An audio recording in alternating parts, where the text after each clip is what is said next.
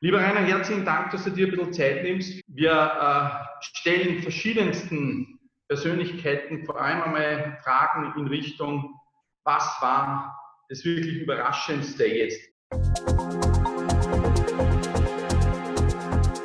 Was ist für dich das, sozusagen, wo du sagst, Surprise Faktor Nummer eins, das hat mich wirklich überrascht, was da gekommen ist? Ja, also ich meine, mein Beruf ist es ja äh, buchstäblich das Gras wachsen zu hören. Und ich bilde mir ein bisschen was darauf ein, dass ich das wahrscheinlich am besten kann, das Gras wachsen hören. Was mich am meisten überrascht hat, sind wahrscheinlich Dinge, die mich eh nicht überraschen sollten, wie dass es so schnell geht, dass die Wirtschaft so anfällig ist, so fragil, so, so, so schnell zusammenbricht, so zerbrechlich und damit auch das, wenn man so möchte, ein Verlagsgeschäft einer, eines Mediums in meinem Berufsleben, also wie schnell wir dann plötzlich massiv an Inseraten verlieren, Teil unseres Geschäftsmodells, unsere Veranstaltungen, also Dinge, die uns extrem wichtig sind, auch wenn es um Erlöse geht und nicht nur Inhalte. Ähm, das ist das eine. Das andere, wie stark, wie positiv, aber auch das sollte mich nicht überraschen, wie positiv es wiederum ist, dass ähm, eine, eine Marke wie die Presse dann unglaublich gefragt ist. Wir halten jetzt mittlerweile wir, glaube ich, über 10, 20 Prozent unserer Digitalabonnentenanzahl vergrößern können in dieser Phase ähm, durch, durch, durch Recherchen, durch Berichte, durch Artikel, allein die, die, die was mein Kollege äh, Köxel Baltaschieder ähm, zusammenbekommen hat über die letzten Wochen. Äh, wir halten jetzt bei 30.000 Digitalabonnenten. Ähm, und dann, wie meine Kollegen arbeiten, wie wir als Redaktion arbeiten, nämlich ein bisschen wie, wie eine Mischung aus Apollo 13, Techniker-Team, beziehungsweise israelische Armee. Ähm, was wir da haben, mit dem arbeiten wir jetzt, aber ich denke, da sind wir nicht die Einzigen. Also wie wir einfach plötzlich das können, was, was gute, gute ähm, Profis können. Improvisieren, improvisieren, improvisieren. Ähm, und das funktioniert. Das sind einmal die Dinge, die mich überraschen und die mich gar nicht überraschen, weil ich sie eigentlich hätte wissen müssen oder äh, eh schon gewusst habe. Ähm, was mich ein bisschen überrascht bei mir selber ist, wie sehr mir der Newsroom abgeht, wie sehr es mir abgeht, direkt Kontrolle böses Wort, huhu, ähm, äh, Message Control, wie sehr es mir abgeht, dass ich weiß, welcher Redakteur welchen Artikel schreibt. Ich einfach zum Schreibtisch hingehe und sage, du hör zu mal, ich habe da das und das gehört, ähm, wie siehst denn du das oder wie schätzt du das ein? Und es kommt dann noch zu Fehlern, wenn dann ähm, letzten Samstag die Kollegin äh, Ulrike Weiser und ich etwa in äh, Texten, die nebeneinander der Zeitung stehen, mittendrin eigentlich, wenn man die verbunden hätte, ähm, vermutlich den eigentlichen Blattaufmacher hätten liefern müssen, nämlich, dass natürlich es in Wahrheit eine Zukunft, eine, eine Zukunft geben wird, eine Zwei-Klassen-App-Gesellschaft in Österreich und in allen Ländern der westlichen Welt, wie es schon in Asien gibt. Also wer so eine App hat, äh, kann Dinge machen, die andere ohne App nicht machen können. Ja, das hätten wir als Blattaufmacher müssen. Das ist uns nicht aufgefallen die tägliche Arbeit, also das heißt die Interaktion mit denen, die sozusagen die Information die ihr weitergeben wollt, äh, haben. Wie schaut diese Interaktion allgemein jetzt aus? Hast du das Gefühl, ähm, die Dinge werden transparenter in solchen Krisenzeiten oder hast du das Gefühl, es ist eigentlich noch mehr als vielleicht normal, äh, so ein bisschen ein Spiel, ich weiß was, was du nicht weißt, oder der weiß es ein bisschen schneller, oder dem sage ich es nicht, oder dem sage ich schon. Gibt es sowas zurzeit? Innerhalb der Redaktion äh, kann ich das ausschließen. Ähm, das, das, das gibt es nicht. Wir teilen unser Wissen immer, wir teilen Informationen immer. Also wenn sich gerade die ganz heißen Investigativreportagen sind, an die ein bestimmter Kollege dran ist und die dann mehr oder weniger ein paar Tage lang mit seinem Ressortleiter oder Chefredakteur bespricht oder sie das bespricht, bei uns ist es eher sie als er. Ähm, das ja, das hat aber in der aktuellen Situation überhaupt nichts, ähm, keine, keine Relevanz, sondern jetzt gibt es das nicht. Ähm, mir kommt es nur ein bisschen vor, es ist transparenter, das heißt über Slack, über E-Mail wissen wir ungefähr, wer was macht. Aber was dann bestimmt in der Geschichte steht, weiß der Redakteur und der Ressortleiter, also der, der Redakteursraum. Das ist dann ein bisschen so organisiert wie einzelne Zellen und da macht natürlich dann in dieser Zelle mehr oder weniger jeder, was er will. Ähm, und deswegen ist es quasi weniger, weniger, weniger durch Kontrolle wie bisher, durch den Chefredakteur ähm, oder den stellvertretenden Chefredakteur. Aber ansonsten hat sich da wenig geändert. Ähm, was ich glaube, ist, dass das merke ich bei den anderen Medien, ist natürlich gibt es verschiedene Informationsstände, natürlich gibt es Dinge, die wir eher wissen, nicht wissen, ähm, weil wir einfach andere Informationsquellen haben ähm, zum Dinge, die wir noch nicht schreiben, sondern erst ein paar Tage, äh, Tage später schreiben, ähm, um gleich mit einem aufzuräumen. Also der, der, der, der vielbeschworene und berühmt-berüchtigte äh, ähm, Chefredakteurskreis, der von äh, Sebastian Kurz vorab informiert wird, Das sind interessante Gespräche, die man da führt und die wir hören, aber das sind jetzt keine Geheiminformationen, die wir vorher vor unseren Lesern bekommen.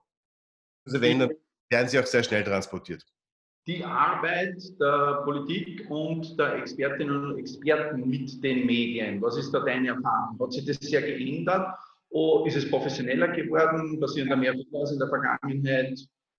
Naja, es hat sich, hat sich grundlegend geändert, weil es ist zum ersten Mal in der Geschichte meiner Zweiten Republik, äh, dass quasi ein Thema, und zwar über Wochen, die Zeitungen ähm, absolut zu 99 Prozent dominiert und bestimmt, ähm, es jeden Tag eine Pressekonferenz der Regierung gibt, ähm, zu der übrigens nicht aus, aus, Manipulation der Demokratie oder Abschaffung im Orbanischen Sinn, sondern aus gesundheitlichen Gründen nur wenig Kollegen Zugang haben, einfach um den Mindestabstand zu halten. Das hat natürlich massiv verändert. Dadurch ist das so wichtig, was die, was die, was, was die Regierung sagt, bisschen nicht wichtig, beziehungsweise mitunter inflationär. Und dann gibt es natürlich die, die, die, den berühmten Krisenstab und die Mitglieder des Krisenstabs und die Experten, auf die die einzelnen Regierungsmitglieder und der Bundeskanzler hören. Das sind höchst unterschiedliche Personen, die zum Teil nicht mit uns kommunizieren, zum Teil schon mit uns kommunizieren. Ähm, ich glaube, das sind, wenn man so möchte, ein bisschen zwei, zwei, zwei Grad, es gibt zwei, zwei radikal Radikalformen der, der, Informationspolitik. Das eine ist, wenn man so möchte, die österreichische. Ähm, der Bundeskanzler, die Regierungsmitglieder ähm, äh, informieren täglich. Und dann das andere Seite ist das Schwedische mit einer Gesundheitsbehörde, ähm, in der die Gesundheitsbehördenvertreter und damit auch Wissenschaftler informieren und die Regierung quasi nur folgt, was diese Behörde zu sagen hat. Das sind zwei völlig verschiedene Dinge, zwei völlig verschiedene Paar Schuhe. Ich glaube auch nicht, dass das ähm, äh, Ausgangsbeschränkungen ja, nein, deswegen automatisch damit zu tun hat. Man könnte es genauso umdrehen und man hätte trotzdem diese verschiedenen, völlig verschiedenen Modelle. Ich finde, wir sollten nach dieser Krise offen diskutieren, inwieweit die Wissenschaft, die Hengstschlägers dieser Welt, ähm, ein bisschen mehr in den Vordergrund treten, in einer solchen Krise überhaupt im Alltag, ja, ähm, und eine stärkere Rolle einnehmen. Wir sind da sehr politikhörig. Ich nehme ich da nicht auf und haben das wahrscheinlich auch viel zu spät hinterfragt. So, Moment einmal, warum spricht da jeden Tag der, weiß ich nicht, Kanzler, Vizekanzler, Gesundheitsminister? Wo sind jetzt eigentlich die Krisenstabsspezialisten, die uns das in ihren Worten vielleicht ein bisschen umständlicher, vielleicht ein bisschen differenzierter erklären? Die äh, Arbeit des Journalismus wird nach Corona wieder so sein wie vorher? Oder wo siehst du jetzt Sachen, wo du sagst, die werden so bleiben? Das hat uns sozusagen diese Pandemie gebracht ob gut oder schlecht. Und das wird aber so bleiben. Nein, ich glaube, es wird wieder ein bisschen mehr technische Tools geben, die wir besser beherrschen äh, und ein paar ähm, Arbeitsweisen, die wir besser beherrschen und besser können und wie wir uns in Zukunft organisieren werden. Ähm, das glaube ich, das sind die Medien, aber kein großer, kein großer also kein großer Unterschied zu anderen Unternehmen, die schon digitalisiert sind. Ich glaube, das ist der große Unterschied. Ähm, Bereiche, die in Wahrheit de facto überhaupt nicht digitalisiert sind, ich nenne jetzt einmal nur die Schulen. Ja, äh, das ist absurd. Da wird jetzt wirklich viel passieren durch diese Krise. Und meine Grundtheorie wäre ja ohnehin, dass diese Krise ein bisschen lockerer in den Schulen hätte ähm, ähm, ähm, vollzogen werden sollen, wenn eine Krise herrscht, eine Ausnahmesituation, ist eine Ausnahmesituation. Da muss mal, müssen einmal Kinder nicht jede, jede, jeden Tag 100.000 Hausübungen machen, meiner Meinung nach. Aber da bin ich, glaube ich, allein auf weiter Flur und nicht sehr, nicht sehr Pressechefredakteurs ähm, ähm, ähm, typisch. Aber ich glaube, das ist ein Bereich, wo sich viel ändern wird. Bei uns im Journalismus nicht so viel. Ja. Ähm, Glaube ich nicht. Ich glaube, was wir, was wir im Journalismus gelernt haben werden, ist, dass wir in Phasen kommen, ähm, wo nicht nur wir, sondern alle unsere Gesprächspartner sagen müssten, wir wissen es nicht. Mhm. Ja. Also das Obergescheite, dass Journalisten Politiker dauernd haben, ich glaube, das sollte uns hoffentlich diesmal ausgetrieben worden sein. Zur Frage der politischen Performance, global, international, national. Wie würdest du das einschätzen und äh, sozusagen, wie gut steht jetzt die Europäische Union in der Situation eigentlich da? Wie funktioniert die Interaktion zwischen den Ländern, den Kontinenten bis hin sozusagen zu lokal? Welche Auswirkungen das dann sozusagen für Österreich oder sogar für Bundesländer hat? Ja, also ich glaube, es ist immer so interessant, was passiert ähm, sind alle völlig perplex und sagen, glaube ich, wir hatten das passieren können und das hatten wir nie bedacht. Das ist uns so gegangen bei Griechenland mit dem Euro. Das ist uns 2008 bei der Finanzkrise gegangen, wo uns Wirtschaftsexperten, die immer alles gewusst haben, plötzlich gesagt haben, das haben wir, konnten wir nicht vorhersagen. Andere haben gesagt, das war doch relativ logisch, dass das passiert, wenn man ähm, toxische Papiere in toxischen Papieren, in toxischen Papieren, in toxischen Papieren versteckt. Ähm, irgendwann muss es doch krachen. Und so kommt es mir jetzt vor. Natürlich kommen jetzt die ersten und ähm, glaube, wir sind beide Teilnehmer des strategischen Führungslehrgangs der Republik Österreich. Natürlich hat man immer vor einer Pandemie gewarnt, genauso wie man immer vor einem Blackout gewarnt hat. Also diese Warnungen gab es. Wir haben sie offenbar alle nicht ernst genommen. Die Politik hat sie nicht ernst genommen. Die Wissenschaft hat sie zu wenig ernst genommen. Die Journalisten haben sie definitiv zu wenig ernst genommen. So, jetzt liegen die da. Ähm, ich würde sagen, das ändert das, das ändert das schon einmal, dass man sagt, okay, Freunde, gibt es da noch andere Warnungen? Und vielleicht können wir auf die genauer hinschauen und vielleicht ein bisschen äh, konkreter sein und, und, und uns die genauer ansehen. Ich glaube, das wäre das größte Learning aus der Krise. Ähm, die Zusammenarbeit, die Performance der Regierungen, da gibt es immer die Haltungsnoten, ne, die Journalisten gern verteilen. Ja, der Herr Kurz und der Herr Kogler haben das gut gemacht. Ähm, mittlerweile kommt man in eine absolute Schräglage, wenn an einem Donnerstagabend plötzlich ähm, alle Handys ähm, vibrieren, Leuten ähm, davon, äh, davon marschieren. Ähm, vermutlich auch bei Markus Hengstschläger, weil alle hysterisch werden, weil jeder wen kennt, der wen kennt, der wen kennt, der im Krisenstand angeblich ist und, und, und behauptet, äh, die Polizei übernimmt die Straßen und äh, morgen ist Ausgangssperre. Daraufhin die Leute die Supermärkte ähm, zum, zum, zum Belagern anfangen eh noch relativ harmlos im Vergleich zur Türkei. Und dann die Regierung am Abend sagt, nein, es ist eh nicht so geplant und damit halb lügt oder nur die halbe Wahrheit sagt, weil natürlich war es für die nächsten Tage eine teilweise Ausgangssperre oder Ausgangsbeschränkung geplant. Da merkt man schon, wie wir alle an den Rand von ähm, dem kommen, was Transparenz, ähm, Verantwortungsbewusstsein etc. ist. Etc. ist.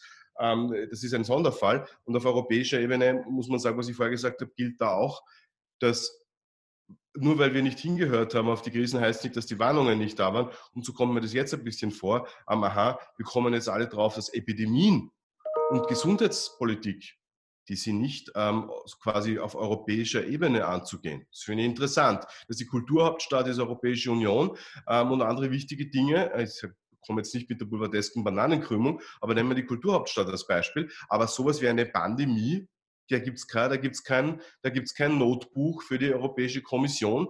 Von der Kommissarin hat man wenig gehört. Ja, ich weiß nicht, ob jetzt ähm, Markus Hengschläger oder alle, alle, die uns jetzt zuhören oder zuhören werden, ähm, den Namen sofort parat haben. Da ist nichts vorgesehen. Das ist absurd. Das ist offenbar eine nationalstaatliche Geschichte.